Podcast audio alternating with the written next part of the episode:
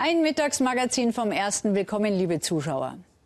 In diesen Minuten scheint sich zu bestätigen, dass die Jamaika-Koalition aus CDU, SPD und Grünen geplatzt ist im äh, Saarland. Dazu später mehr in der Sendung. Fangen wir erst mal an mit dem Dauerthema der ersten Januarwoche. Christian Wulff sitzt in der Transparenzfalle. Größtmögliche Offenheit hat er vor zwei Tagen in seinem wohl wichtigsten Interview versprochen und mit dem hehren Vorsatz schon wieder gebrochen. Er will sein privates Telefongespräch, das belegen könnte, wer recht hat, der Bundespräsident oder die Boulevardjournalisten, erst mal nicht veröffentlichen. Die absurde Causa Wulff geht in die nächste Runde und das Staatsoberhaupt zur Tagesordnung über.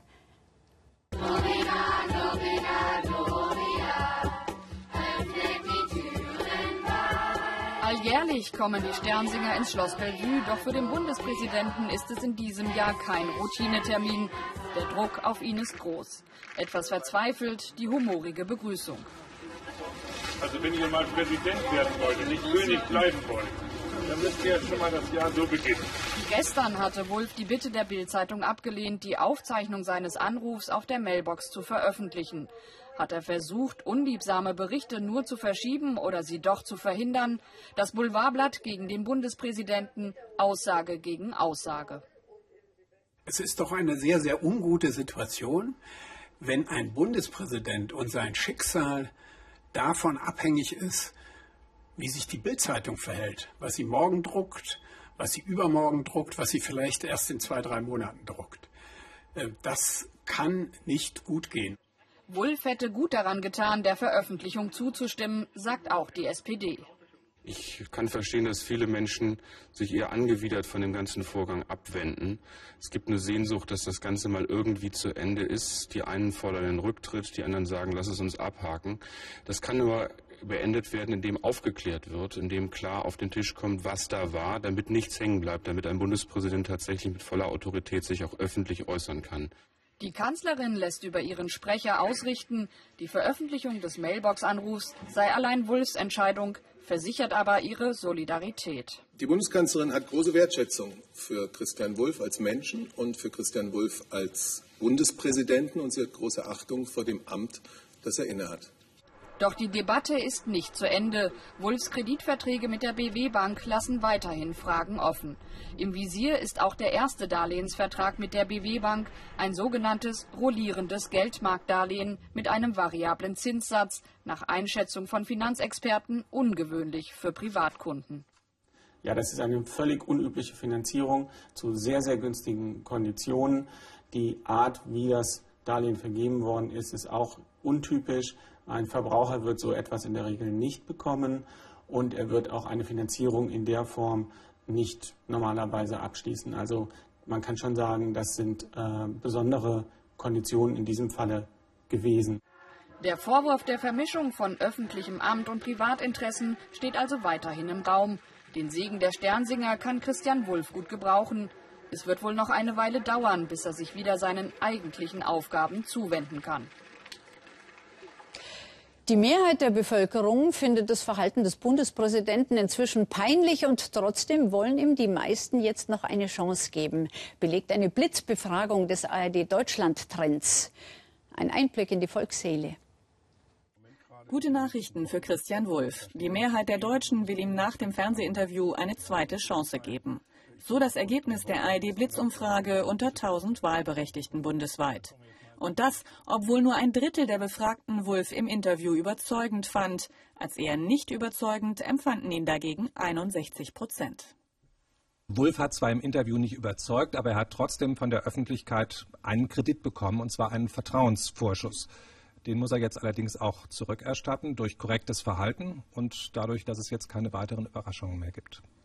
Damit kann der Bundespräsident eine vorsichtige Trendwende verzeichnen.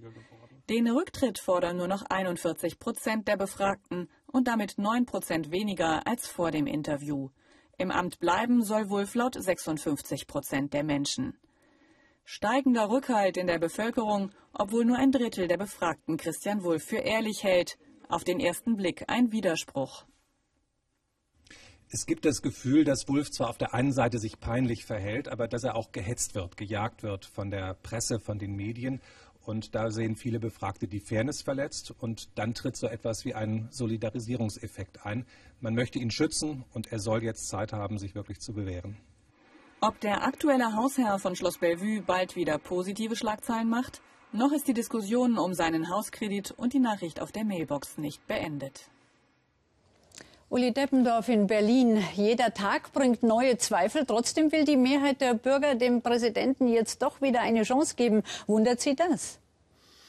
Nein, das wundert mich nach dem Interview jetzt erstmal nicht, aber ich halte das so für ziemlich valide Geschichten. Die können sich auch tageweise schnell wieder ändern. Was glauben Sie, weshalb der Bundespräsident der Veröffentlichung des umstrittenen Telefonats nicht sofort zustimmt? Das macht erstmal seine Lage ja nicht besser. Also er hat äh, zunächst mal nicht ausdrücklich äh, juristisch verboten, dieses Gespräch zu veröffentlichen. Der Ball liegt jetzt, glaube ich, weiter bei der Bild-Zeitung. Nach meinen Informationen hat er in dem Gespräch äh, zunächst gesagt, äh, das sei eine unglaubliche Geschichte, von der er da höre, von Redakteuren der Bild-Zeitung, die recherchieren würde. Und äh, das könne er so nicht akzeptieren. Er wolle und überlege sich möglicherweise einen Strafantrag gegen die Redakteure zu stellen und bittet, bittet um ein Gespräch. Äh, man könne doch über alles reden, aber auch um die Frage, äh, ob man weiter Krieg führen will. Ähm, das ist äh, in der Tat natürlich, wenn das so ist, äh, nach meinen Informationen hat er dann natürlich mit einem Strafantrag gedroht. Ich glaube, es ist jetzt Zeit, dass das veröffentlicht wird, damit, da hat Herr Ströbele recht, äh, ein Bundespräsident nicht abhängig ist von der Bildzeitung, äh, sonst geht dies noch permanent weiter. Also er ist noch nicht über den Berg. Mhm. Es gibt Journalisten, die sagen, äh, Wulff habe nicht gelogen, aber eben auch nicht die Wahrheit gesagt. Ist es dann so? Also wenn man sich das so vergegenwärtigt, ja, er hat nicht verboten, äh, diesen Artikel zu veröffentlichen, aber er hat äh, sich vielleicht äh, einen Eindruck erweckt, dass es eines Tages so könnte, eine Drohgebärde aufgebaut. Ich glaube, diese Einschätzung, die Sie gerade gegeben haben, er hat nicht gelogen, aber er hat auch nicht alles sozusagen laufen lassen wollen, die ist schon richtig.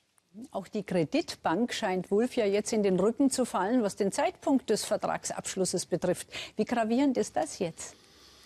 Ich glaube, gravierender ist die Frage, äh, war das, äh, war dieses Geldmarkt, rollierende Geldmarktdarlehen äh, sozusagen ein Darlehen, was nur ihm persönlich mit besonderen Konditionen gegeben worden ist. Das andere, äh, das Datum halte ich nicht für entscheidend. Das ist äh, bei anderen auch so, auch bei normalen Menschen. Wenn sie mal mit ihrem Bankberater reden, dann fasst man das zusammen, geht raus, sagt, das war's und dann kommt vielleicht ein paar Tage später äh, etwas zur Unterschrift. Also das halte ich nicht für das Entscheidende. Entscheidende. Ja, es wird allemal noch viel darüber diskutiert werden. Danke für heute, Uli Deppendorf in Berlin.